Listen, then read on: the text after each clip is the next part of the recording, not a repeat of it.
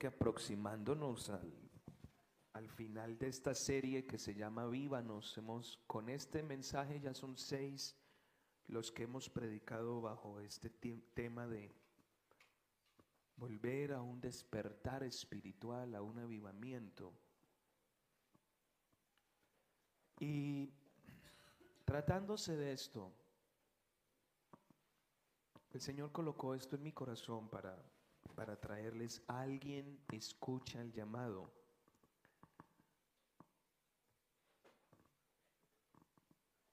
Y pensaba que uno de los mayores inventos que nos ha facilitado la vida es este, vea. Este aparatico sí que ha facilitado la vida. Porque ha permitido la fluidez de la comunicación. Cuando yo era niño, eso no existía. Estaban, eran los teléfonos fijos.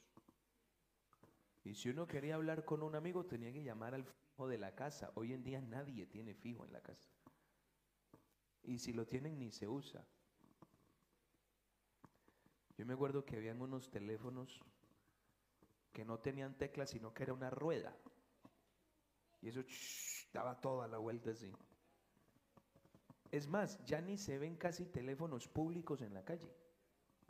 Pues pensando en eso, porque estos aparaticos eh, le han dado una fluidez a la comunicación.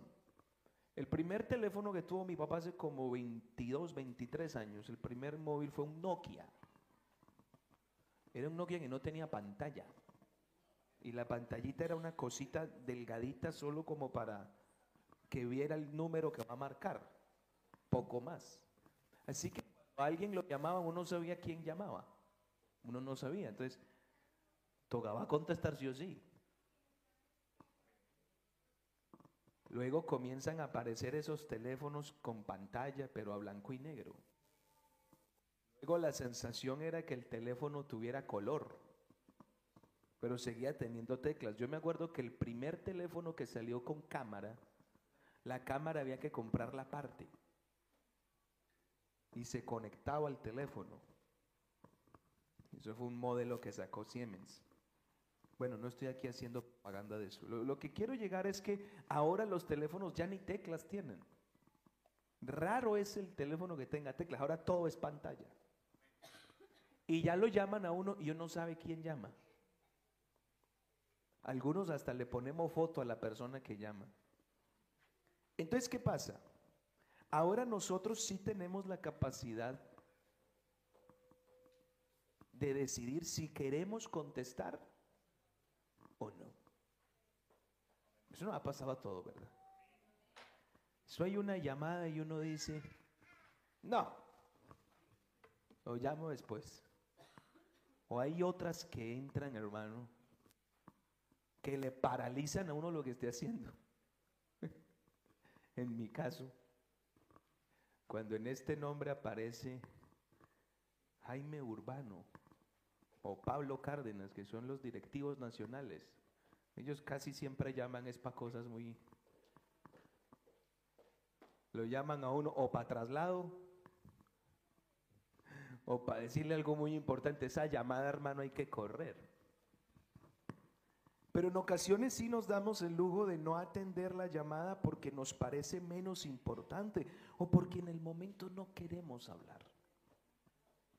En otros casos no contestamos no por no querer, sino porque no escuchamos la llamada o teníamos eh, había mucho ruido en la casa o en el trabajo y no escuché la llamada y perdemos esa llamada y a lo mejor era una llamada importante. El texto que leímos habla del llamar. Yo estoy a la puerta y llamo. Me puse a pensar un poco en eso y me di cuenta de que la Biblia está llena de llamados por donde quiera. Y es un libro que nos enseña que el llamado es una herramienta fundamental, que Dios utiliza para acercarse al hombre y para transformarlo. Desde el Génesis vemos la presencia del llamado. Dios llamó a Abraham. El capítulo 12. Se le aparece Dios a Abraham y le dice, vete de tu tierra y de tu parentela la tierra que yo te mostraré.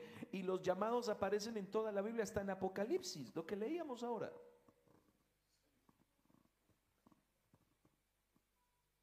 Y estaba pensando en cómo ocurre esto, de qué manera Dios llama a un hombre, a una mujer, de qué manera Dios lo llama, por qué lo llama.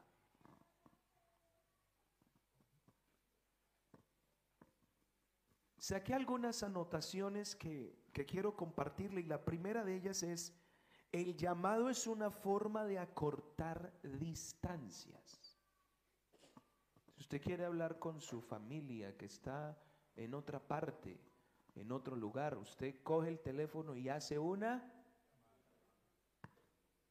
Usted no puede hablar con esa persona sin este aparato porque está lejos. O sea que la llamada a corta la distancia para que haya una comunicación. ¿Por qué Dios llama a un hombre? Tomando este aspecto a, considerar. ¿Por qué Dios llama a una mujer? ¿Por qué? ¿Qué busca Dios con eso? Ayúdenme hermanos, permiso. Según lo que dije ahorita, acortar una distancia. Quiere decir algo, pero se lo quiere decir de manera más privada. Quiere acortar una distancia, tener una cercanía. Eso es lo primero que tenemos que considerar en el llamado de Dios. Dios llama a alguien eso. Quiere estar más cerca. Tiene un interés de por medio. Yo cuando veo que el teléfono me timbra, dije, alguien está pensando en mí. Ya sea porque me necesita algo de mí o ya sea para ofrecerme una mejora en la electricidad. Pero piensan en mí, hay un interés. El llamado es un interés de Dios en alguien para cortar una distancia. Y ahora vamos a saber si Dios nos ha llamado o no y a qué. ¿Me hago entender esa primera parte, hermanos? Digan amén. Los que estén durmiendo, digan amén. Si dijo amén, no me estaba prestando atención. Menos mal no mire a ver quién era. Estaba pensando también en que el llamado tiene otra particularidad. El llamado llega cuando usted no lo espera y le altera lo que está haciendo. Vea, las llamadas siempre sorprenden, siempre. Ese sonido altera el curso normal de lo que usted está haciendo. Usted está comiendo y está hablando y normal cuando rin, rin, rin, rin. La llamada lo desubica de lo que está haciendo. ¿A cuántos los han llamado cuando están durmiendo? Cuando yo era pastor en, Las Rosas de Madrid hace varios años, había un muchacho que tenía la manía de llamarme entre 12 y 3 de la mañana. Pero quedó muchos problemas muy complejos. Entonces,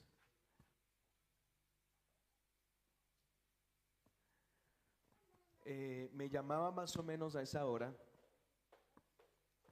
Y claro, uno durmiendo cuando escucha ese... asusta eso. A mí me asusta. Pasa que uno como pastor le toca como por obligación tener el teléfono por ahí por cualquier cosa, pero que de verdad son emergencias, hermano, pero hay algunos que a cualquier cosa le llaman emergencia. Entonces le, cambia el curso de las cosas. Si usted está trabajando y, lo llaman, esa llamada como que lo saca a usted de esa concentración, lo altera, ¿sí o no? ¿Sí o no, hermanos? Ah, bueno, yo creo que estoy hablando algo normal.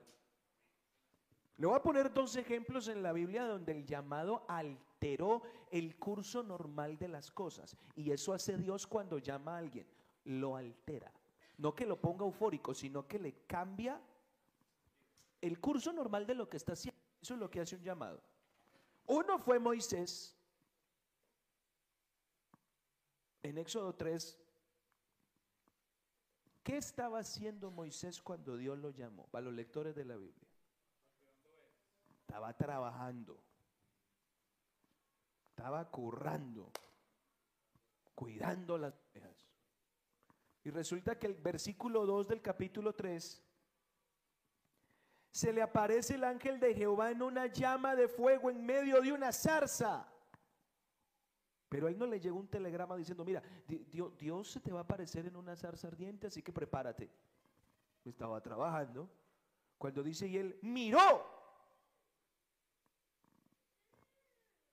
Está aquí ocupado con las ovejas. La Biblia no dice si estaba atendiendo una oveja herida, si estaba atendiendo el parto de una oveja, si estaba buscando alguna que se le había caído allá en un hueco. La Biblia no dice nada de eso, pero de que estaba trabajando, estaba trabajando. Y en medio del curso normal de la labor del trabajo, se le aparece la zarza y como que lo desubica. Y él miró y se dio cuenta que la zarza ardía. Yo le voy a explicar referente a esto como para que entiendan por qué a Moisés le llamó la atención. En el desierto por las altas temperaturas es muy normal que los árboles que hay, porque no son árboles con hojas, sino árboles secos, eh, lo normal es que se, prendan en fuego. O sea, eso es algo muy normal. Entonces a Moisés no le llamó la atención en sí que la zarza estuviera ardiendo. Él la vio y, ah, lo que pasa es que ya había pasado y la seguía igual. Y qué raro. Pasa una hora, dos horas, tres horas y la Entonces eso fue lo que le llama la atención. En fin, que lo desubica de lo que está haciendo. El otro es Samuel. En primer libro de Samuel capítulo 3, ¿qué estaba haciendo Samuel cuando Dios lo llama? Vamos a leer capítulo 3, verso 1 del primer libro de Samuel.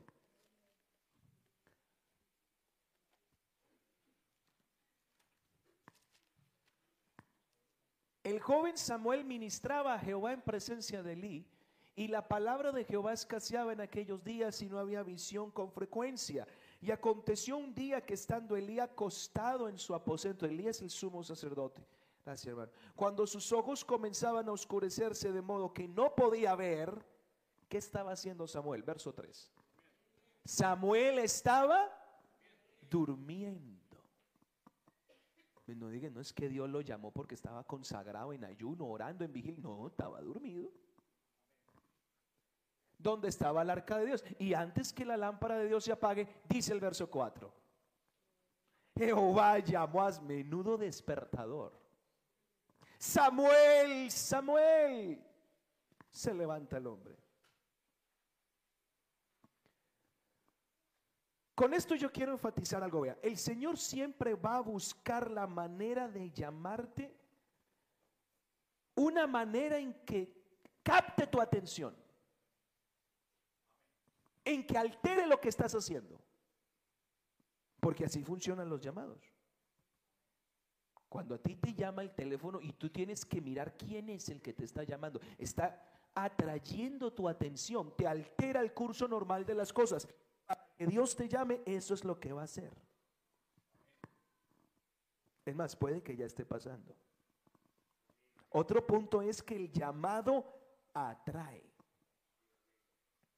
La persona que es llamada no puede evadir lo que está pasando, no puede ignorarlo, acabo de decirlo. El llamado es un imán. A usted lo llaman y usted inmediatamente ¿qué hace? Mirar a ver. La llamada lo lleva lo atrae. Éxodo 3:3. ¿Qué fue lo que le pasó a Moisés después de que vio la zarza ardiendo? Esa zarza lo atrajo. Éxodo 3:3 dice, entonces Moisés dijo, iré yo ahora y veré esta grande visión. ¿Por qué la zarza no se quema? Entonces él no podía hacerse el loco de que no estaba pasando nada. No, sí, estaba pasando algo y eso que estaba pasando comenzó como a traerlo. Eso fue lo que le pasó a Samuel. Capítulo 3 del primer libro de Samuel, verso 5. A Samuel le pegan tremenda despertada la madrugada. Samuel, Samuel, y lo que hace es incorporarse y buscar a quien él creía que lo estaba llamando. Corriendo luego a Elí le dijo, verso 5, estoy, heme aquí, ¿para qué me llamaste?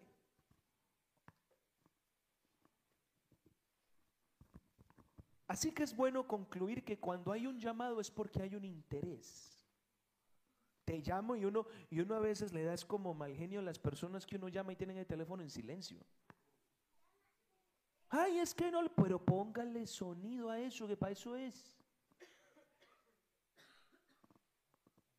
Entonces, si hay un llamado es porque el propósito es, quiero acercarme a ti, quiero incomodarte, quiero sacarte de donde estás para que y te acerques para lo que quiero decirte. Eso básicamente, llamémoslo así, la ciencia del llamado. Y cuando uno entiende eso, logra aceptar que Dios tiene intereses serios con la persona a la que llama. Hay dos clases de llamados de Dios. Vamos a centralizarlo en dos. El primero es el llamado de Dios al hombre pecador.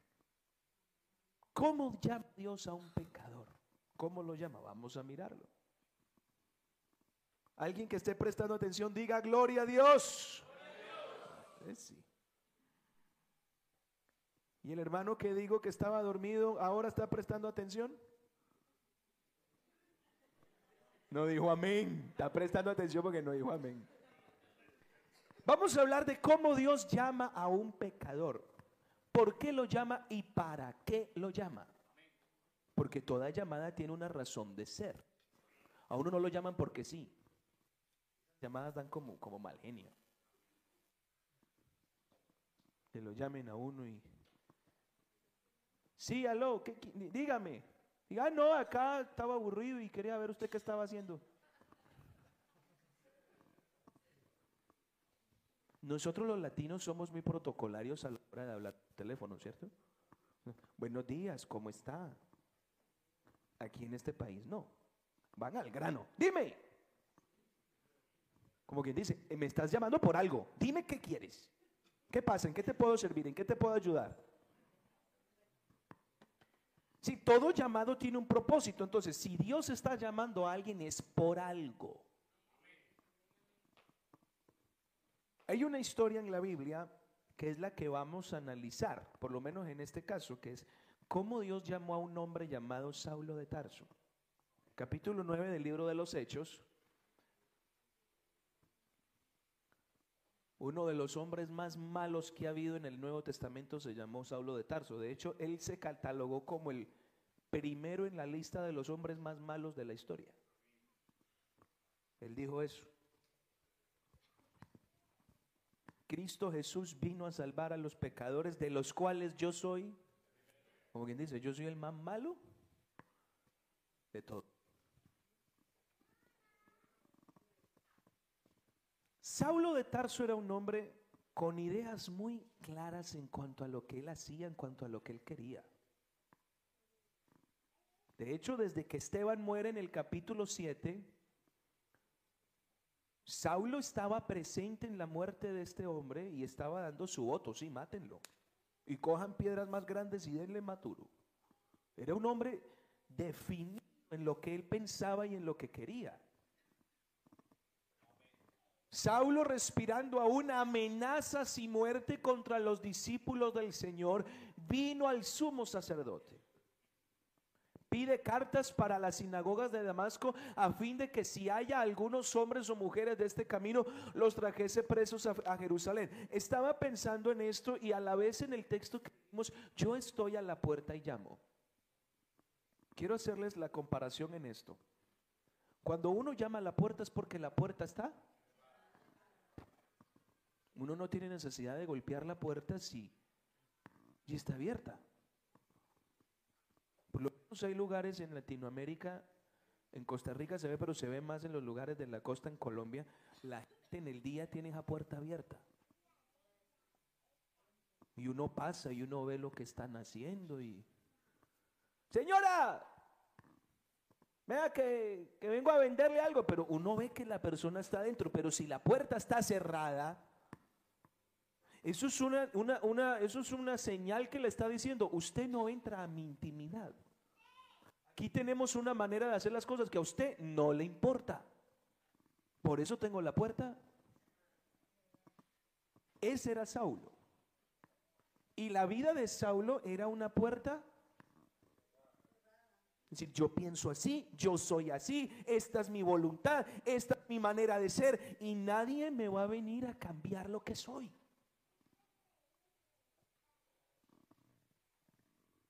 Definitivamente el hombre y la mujer por naturaleza somos así. Cerramos la puerta y no queremos que nadie se meta en nuestras decisiones, nadie se meta en lo que pensamos, que nadie se meta en lo que queremos. Eso es nuestra intimidad y punto. Y ahora, ¿y si se abre esa puerta, qué encontraríamos?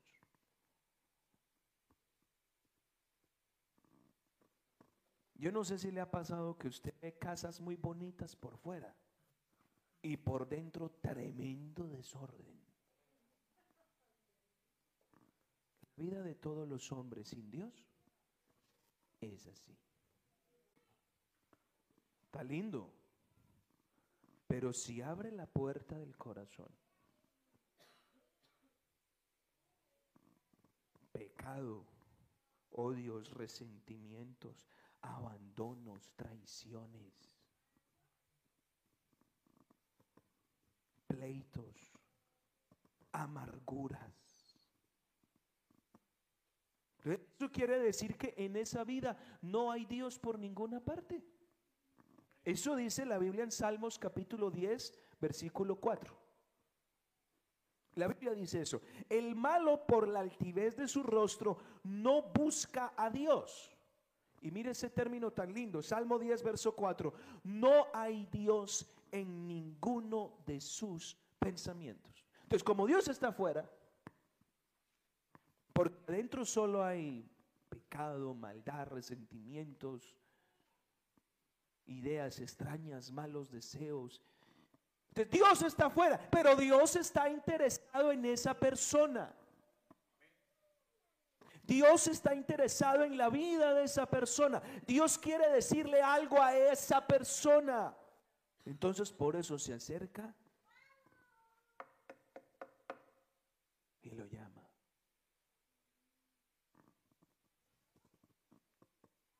Y eso es lo que Dios puede estar haciendo en esta. Hay personas acá que yo vi la semana pasada, pero hay otros que están aquí que yo nunca había visto.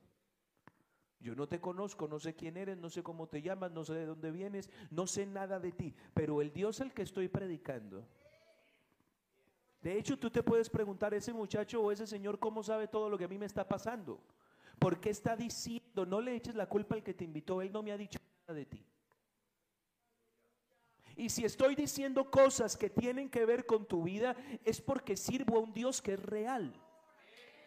Está vivo. Y Él, escúchame bien, Él sí te conoce. Sabe quién eres, de dónde vienes ¿Qué hiciste antes de llegar? Dice la Biblia que todos los cabellos de tu cabeza los tiene contados. Conoce tus intenciones, conoce tus pensamientos, sabe cómo te estás sintiendo ahora mismo, sabe lo que piensas aquí.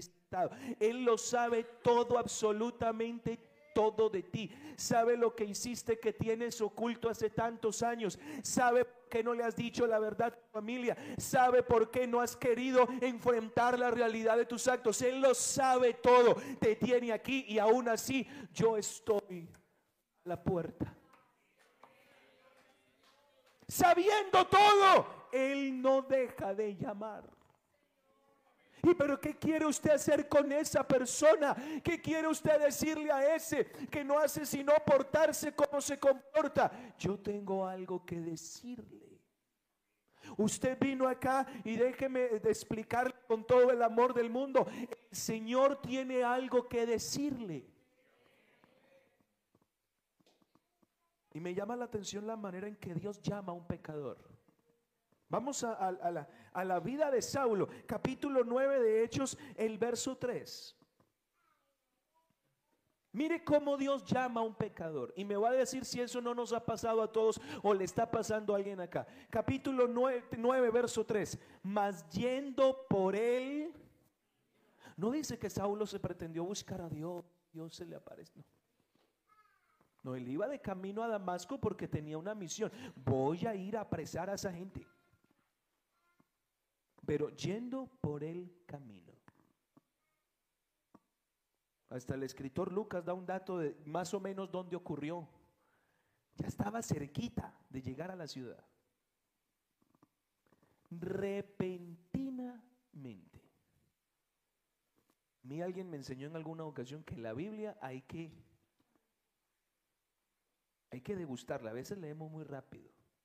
La Biblia es como un plato gourmet. Y no me gustan los platos gourmet que sirven muy poquito. Pero lo interés del plato gourmet es que usted lo, lo deguste, lo saboree. Y algo así pasa con la Biblia.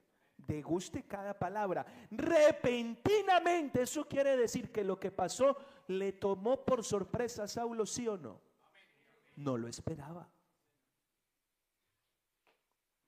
Repentinamente. Él no tenía ni idea de lo que le iba a pasar ese día. Él dijo, llego a Damasco, voy a coger a esa gente, los voy a apresar. Y ya al fondo se veían las, las, las murallas de Damasco, al fondo está la ciudad. Y él iba, no sé si en su carroza, en su caballo, en su mula, no sé en qué iba montado, pero iba ya con sus hombres y él no esperaba nada. Él de pronto decía, vamos a hacer una ya en aquella gasolinera, nos tomamos un café y seguimos. Él tenía sus planes de qué iba a hacer cuando repentinamente.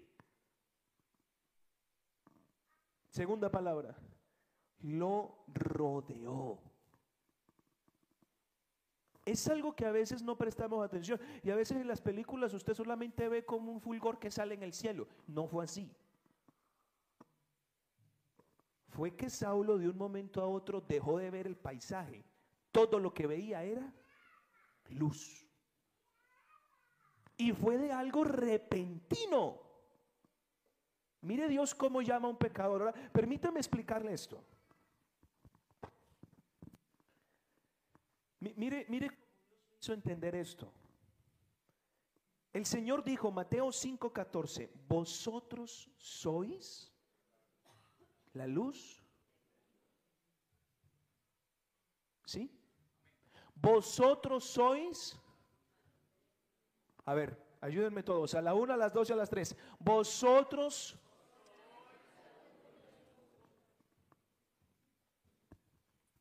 Entonces todos los hijos de Dios somos portadores de luz. Y estaba pensando, ¿Cómo Dios rodea de luz a un pecador sin que se dé cuenta? Se lo voy a mostrar de la siguiente manera. Hermano Oscar, apágueme esas luces, tengan, estas luces, por favor. Póngale cuidado a lo que le voy a decir. El pecador es una persona que no conoce la luz. Una persona que está acostumbrada a vivir a oscuras. Entonces lo que le pasó a Saulo de Tarso es que repentinamente, ¡pum! ¿Me siguen? No lo esperaban y aparece la luz. Resulta que usted es luz. Los que han aceptado a Cristo, que su vida ha cambiado, es luz. Y ahora, ¿en qué momento la vida de alguien queda impactada? Y Dios se le atraviesa. Y yo estaba pensando, en esto. ¿Ven mis dedos y ven cómo sale la luz? Como pequeños.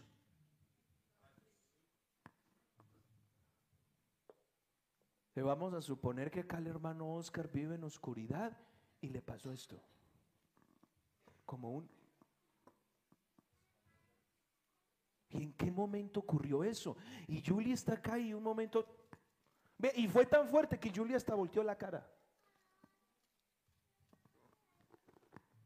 Ve hermanos, los hijos de Dios transmitimos esa luz. Y usted no se da cuenta, pero a veces una sonrisa suya hizo esto. Y la persona quedó, no había visto lo que ese muchacho tiene. Un abrazo suyo hizo esto. Uy, yo nunca había sentido eso. ¿Qué pasó? Una palabra suya hizo eso. Me, estoy haciendo entender. Y esa persona quedó, gracias hermanos, me puedo encender la luz. Esa persona quedó atrapada por la luz que usted y lo rodea la luz de Dios. Llegó a la iglesia y lo rodea la luz y dice, aquí yo sentí algo diferente. Descubrí algo diferente. Una invitación, una palabra, un abrazo. Aquí hay amigos que están presentes que saben en qué momento les brilló esa luz que los rodeó. Uno me dijo la semana pasada, jamás en mi vida había sentido lo que me pasó acá. Yo no esperaba eso. ¿Qué le pasó? La luz. Y uno cuando lo rodea esa luz, uno no salta, uno, gloria a Dios, uno no sabe qué es lo que está pasando. Queda como absorbido por eso. ¿Qué ocurrió?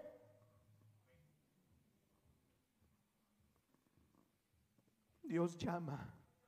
Y en esa llamada, después de que, de que lo capta con la luz, mire lo que ocurre. Verso siguiente. Cae en tierra. Y oyó. Es después, es decir, después de ver la luz, Saulo escucha el llamado. Y escúcheme una cosa, hasta por nombre. Es que el llamado de Dios no es general, es particular. Eso quiere decir que el Dios del universo, el creador de las constelaciones, el rey de todo lo que existe, el dueño de todas las cosas, te puede llamar individualmente a ti. Sí. Saulo, Saulo, ¿por qué me persigues? Es un llamado extraño porque es un llamado que le habla de la vida de él. Y el verso siguiente dice, Saulo queda desconcertado. ¿Cómo así que a quién estoy persiguiendo? ¿Y quién eres, Señor? Como quien dice, ¿a quién se supone que estoy persiguiendo? Y en ese llamado hay una revelación. Mira, te voy a decir a quién persigues. Yo soy... Tú no tenías ni idea de quién era yo. Pensabas que yo era un estorbo. Otros de pronto acá no tienen ni idea de quién es Jesús. Para ellos de pronto es una figura de la religión. Para otros de pronto es una tontería de la mamá o del papá que todo el tiempo les han querido repetir. Para otros es algo innecesario. Pero cuando la luz rodea, Dios habla. Y en esta mañana hay una luz rodeando la vida de alguien y le está hablando directo. Yo soy Jesús. Es que yo he querido que Dios me hable. Hay personas acá que le han dicho en oración, Dios, háblame. Bueno, en este momento le está respondiendo. Yo soy Jesús. Pero te voy a decir algo, tú no me has tratado, no te has portado bien conmigo. Porque es muy difícil, Saulo, darle patadas a un aguijón. Te vas a romper el pie haciendo eso como quien dice, fue un llamado personal y directo que le mostró lo mal que iba y el desastre que le esperaba. Y la forma de Dios llamar a alguien lo rodea de una luz y luego le dice, hey, quiero decirte algo por nombre propio. Te voy a decir, no puedes seguir andando como vas andando. La droga te va a matar, el alcohol te va a destruir, la fornicación no te va a hacer feliz. Vas a intentar casarte y te vas a divorciar porque no vas a aguantar lo que sientes en tu cuerpo. La pornografía te está acabando como ser humano. No puedes ir por la vida engañando a los demás, robando donde quieres, cogiendo lo que te da la gana, dando a tus semejantes como quieras. No creas que no te conozco, yo te veo, sé de dónde vienes, sé quién eres. Yo soy Jesús y la vida que llevas va mal. Y te digo más, te espera un desastre. Te espera un desastre. Como Dios le habla al pecador. Te espera un desastre. lo convence de que está lleno mal. Hermanos, nuestras primeras llegadas a la iglesia no fueron tan agradables porque lo primero que hizo Dios fue confrontarnos. Voy mal, estoy haciendo las cosas mal. El Espíritu Santo está aquí y Él convence.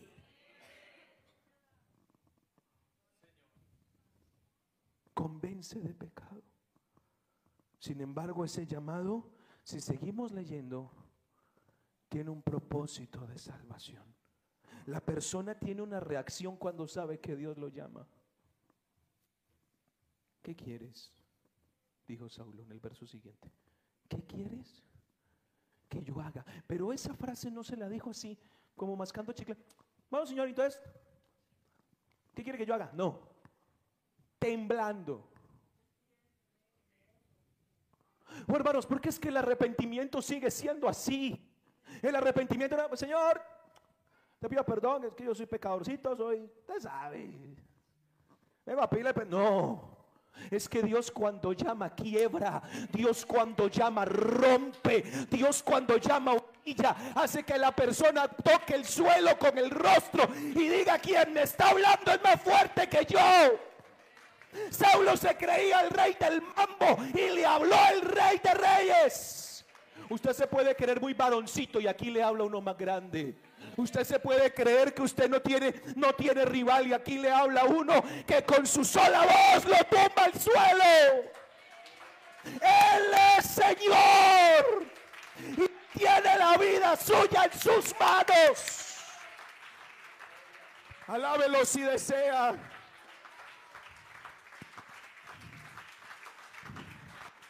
Cuando uno sabe que Dios lo está llamando, uno se parte, se rompe y tiembla. ¿Qué debo hacer? Jesús está interesado en su vida, hermano.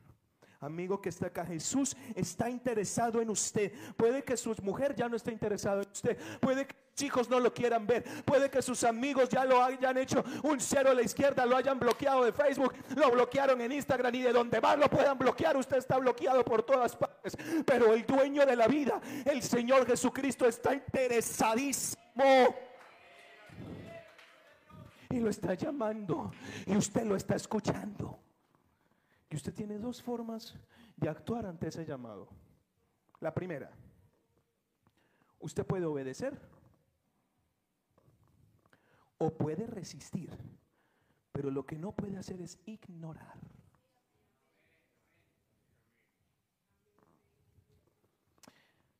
Usted podrá poner aquí cara de que eso no es conmigo. Usted aquí no va a poder, podrá hacerme creer a mí que nada le ha pasado. Pero yo le aseguro, le garantizo que del momento en que le rodea a usted la luz y Dios a usted le habla, a usted le queda una marca. Y le voy a decir cuál le quedó a Saulo.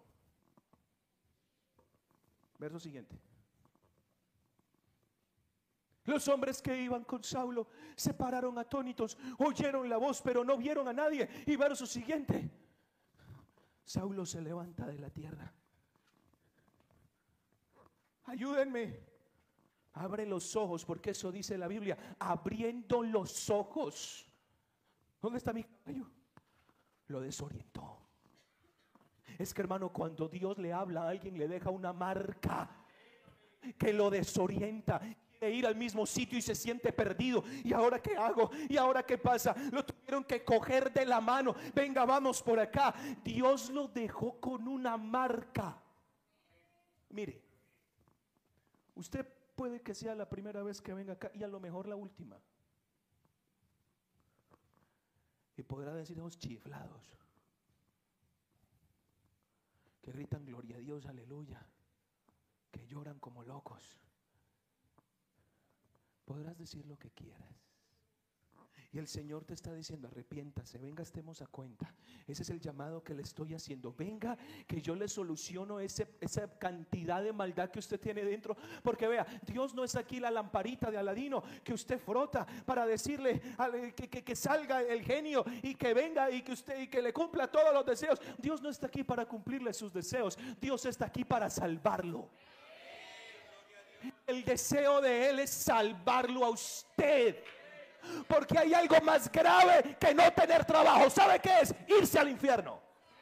Hay algo más grave que estar enfermo. Irse al infierno. Hay algo más grave, hermanos, que tener depresión. Es irse al infierno. Pero aquí está el camino. Está la verdad.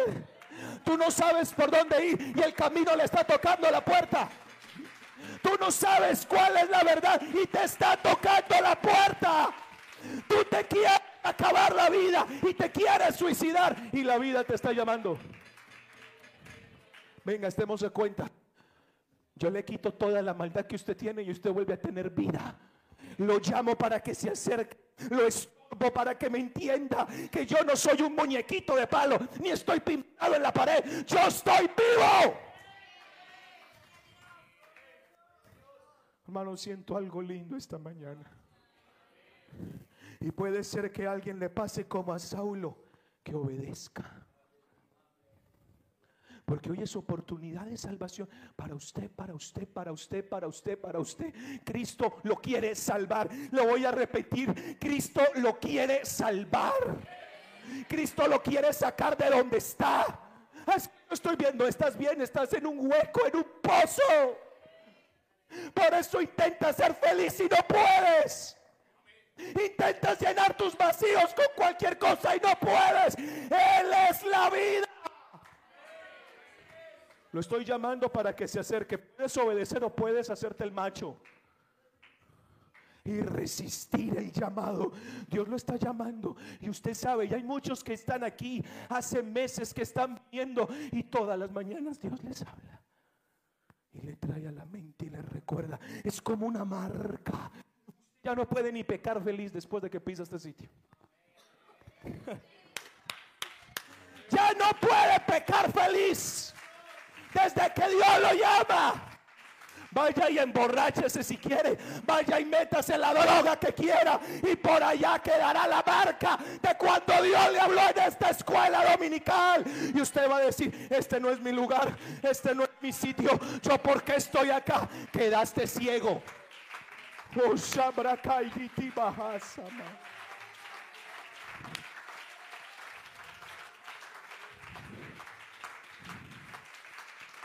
El venir a este sitio, escúchame bien, o es lo mejor que te pudo haber pasado porque encuentras la vida, o es lo peor que te pudo haber pasado porque jamás disfrutarás de la maldad que hasta hoy has practicado. Y lo digo, hermanos, bajo la autoridad del Espíritu Santo. Amigo que está acá, me pasé todo el día ayer pensando que le iba a predicar. Mi esposa está de testigo. Nunca había tardado tanto sacando una escuela dominical. Todo un día orando, Señor, dígame, está viniendo mucha gente y lo que el Espíritu Santo me susurró, dígale que lo estoy llamando. Dígale que lo estoy llamando. Pero es primera vez que llego. Es primera vez que entiendes que Él te está llamando. Venid a mí, dice el Señor, a todo aquel que he trabajado y cansado tenga sed. Escuchar que ofreciendo a todos Cristo salvación. Y es que el llamado no es para hundirte, el llamado no es para echarte a la miseria, el cansancio de tu alma quitará. Escuche, si estás atado y quieres salir de eso y no puedes, libertado del pecado, quedarás y una propina. Y el Espíritu de Dios y feliz. Ve hermano, no hay cosa más linda que sentir que Dios se le mete en el cuerpo a uno. Hay gente que en medio de una borrachera dice, esto es vida. Así. Venga que el Espíritu lo toque esta mañana. Deje que Dios le ponga la mano encima para que usted entienda lo que verdaderamente es vida. Jesús, yo te adoro en esta mañana, yo te alabo. Tú estás aquí, Señor. Desconozco el corazón que está luchando contra esta verdad y tiene una coraza que quiere mostrar lo que no es, pero se está ablandando por dentro, por dentro está llorando, por dentro se está quebrando.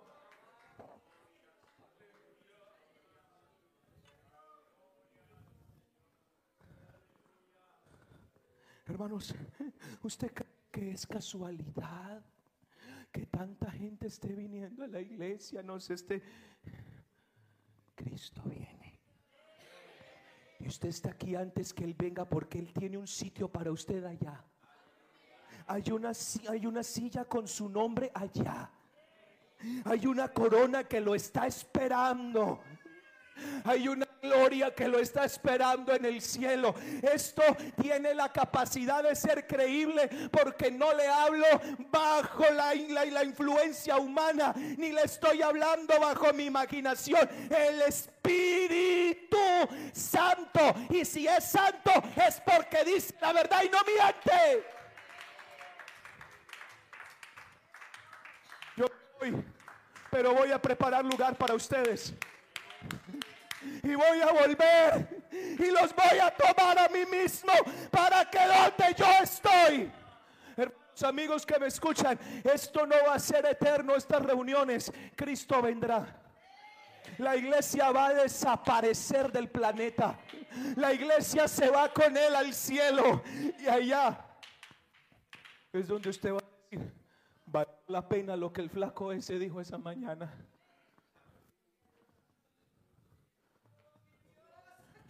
Y ahora quiero hablarle, aleluya, de cómo Dios llama es salvo. Porque esta segunda parte de la enseñanza se la dedico a todos los que atendieron el llamado a ser salvos. Es más, esta parte también le puede servir a alguno acá, porque escuche, y aquí quiero hablar de Moisés. Moisés salió de Egipto. ¿Sí salió o no salió? Sí. Y ahora ya no vivía de lo que ocurría en Egipto. Ahora vivía de un trabajo honrado. Hacía las cosas correctas con sus manos. Sin embargo, lo que él no sabía era que Dios lo había sacado de Egipto con un propósito distinto. Y le enciende una llama. Y esa llama fue una manera de incomodarle su trabajo diario. Oye, es que quiero atender las ovejas, pero es que esa zarza me distrae. Quiero que se meta, disculpe la expresión, en la película conmigo. Él quiere ir detrás de la, de la que sale corriendo la oveja y la zarza allá al fondo. Y se queda mirando. Cuando luego, ¡ay, la oveja! Y venga aquí, las trae a beber agua y otra vez la zarza ya. Y es como una manera de Dios decirle, yo no te saqué de Egipto para esto.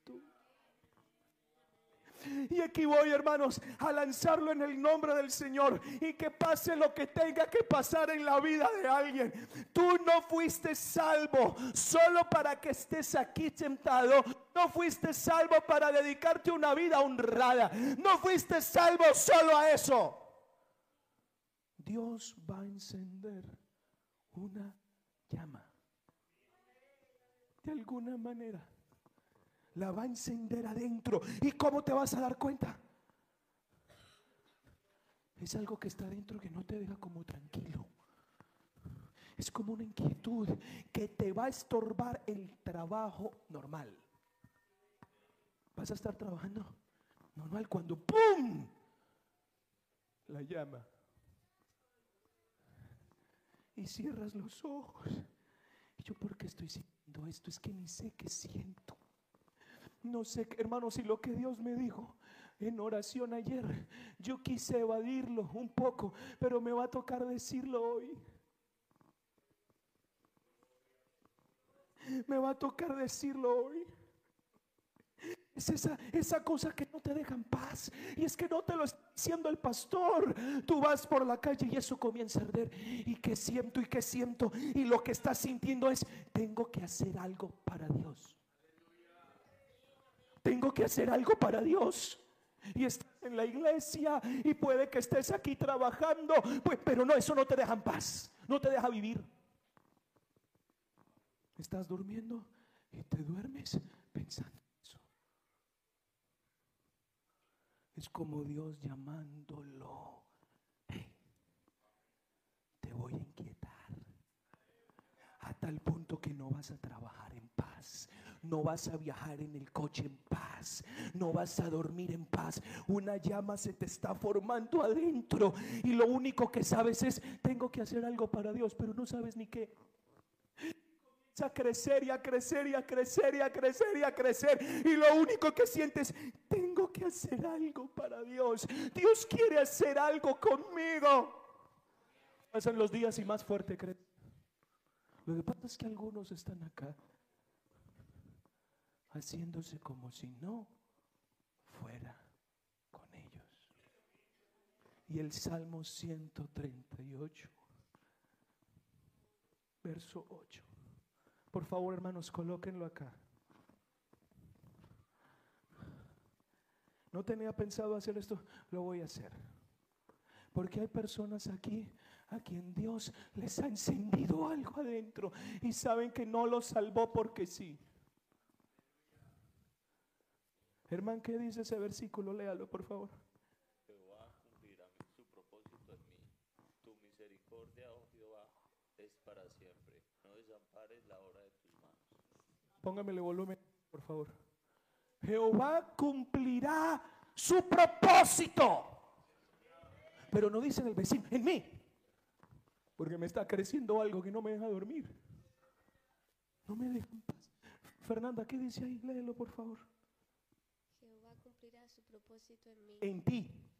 No en él, en ti, en ti, en ti. Jehová cumplirá su propósito. ¿Y sabe por qué te estoy hablando a ti? Porque la llama te está creciendo. Manuel, ¿qué dice ahí? Jehová cumplirá su propósito en mí. En ti. Tú vas viajando, tú haces muchos kilómetros casi todas las semanas. Hay una por allá. Oye, no puede ser que yo esté salvo solo para ir a la iglesia. No puede ser que yo esté salvo simplemente para esto. Porque esa dichosa zarza no se apaga. Porque lo que siento no. Es más, algunos de ustedes creen que es ilusión de usted lo que siente. Y lo digo en el nombre del Señor. Hay personas acá que les está ardiendo y sienten que es de ellos. Y lo quieren apagar de muchas maneras. Y no se apaga, no se apaga. ¿Sabe cuál es la invitación? A que haga lo que Moisés hizo voy a ir. A ver, ¿qué es esto? Ayúdame por favor ahí. Hermanos, lo que Dios me dijo ayer es que Dios está llamando a alguien para que le sirva. Porque Dios tiene una labor específica y la llama le está ardiendo. Le está ardiendo y se quiere hacer el loco. Y, la invitación es, si está ardiendo tanto, ¿por qué no paras lo que estás haciendo? Y te acercas y le dices, Señor, hábleme claro. ¿Qué, ¿Qué, me está pasando? Que algún amigo que ya le va a tocar rendirse porque Dios no lo deja en paz.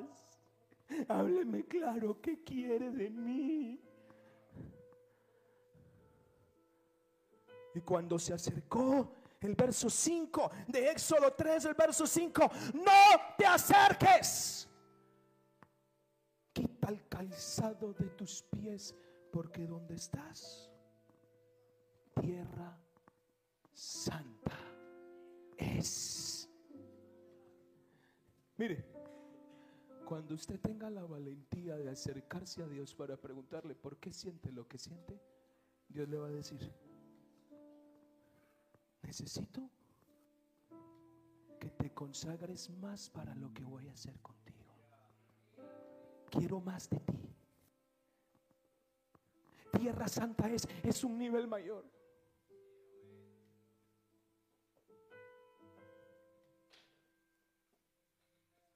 Te vas a esconder donde quieras. Y sabe, yo me imagino a Moisés. Moisés se pudo haber parado de acá y haber dicho, no, no, no, no, no. Porque sabe, Dios le dice, quiero que vayas, verso 10, ponme el verso 10. Quiero que vayas.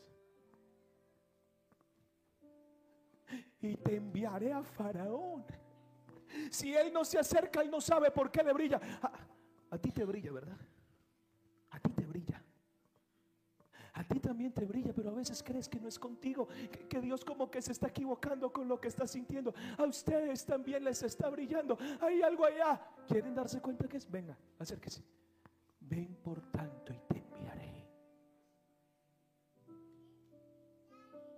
Y puede ser que haya alguna persona acá nueva que diga, ¿será posible que Dios me esté diciendo algo a mí también? Y voy al punto clímax de esto. Y creo que no tengo nada más que decir. Isaías capítulo 6, verso 6. Capítulo 6, verso 5 de Isaías. Isaías lanza un grito y dice, ¡Ah, Señor mío! Miserable de mí que siendo hombre inmundo de labios y habitando en medio de hombres que tienen labios inmundos, han visto mis ojos. Y algunos de ustedes se sienten como Isaías. Eso no es para mí. Esto que está ardiendo no es para mí. Esto no es conmigo. Y está el miserable de mí. Y sigue el verso siguiente. Pero Dios le da una orden a un ángel. Tú Verso siguiente, por favor. ¿Estás escuchando? Sí. Vaya hacia Él y coja un carbón del altar. Vaya, vaya hacia ese que dice que no es con Él, que se siente poca cosa, que se siente inexperto, que siente que no es con Él. Y póngale en los labios el carbón. Esto tocó tus labios. Y tu culpa es quitada. ¿Y sabe qué es lo que más me impresiona? Después de que eso pasa, parece que el Señor desahoga un anhelo adentro y dice, ¿a quién? Esa frase me retumba en el alma hace años y hoy la voy a lanzar porque se le van a retumbar los huesos a alguien hoy.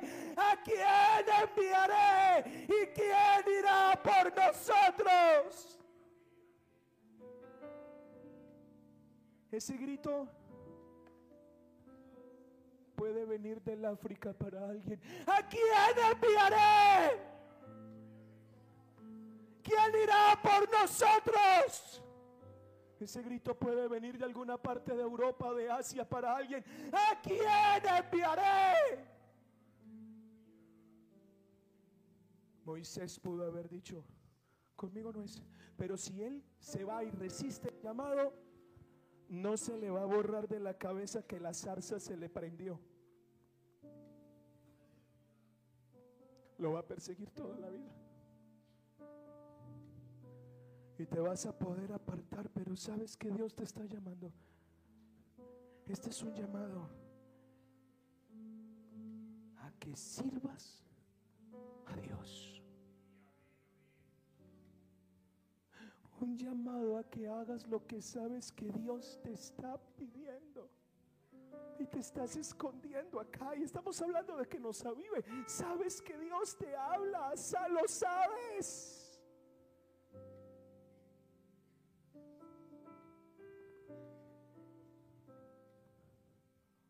No sé si voy a estar acá para verlo. Dios tiene gente que de aquí va a mandar a otras partes. Dios tiene gente que de aquí va a llevar a otras partes porque no pueden pelear más con lo que les arde por dentro. La orden fue, dígales que los estoy llamando.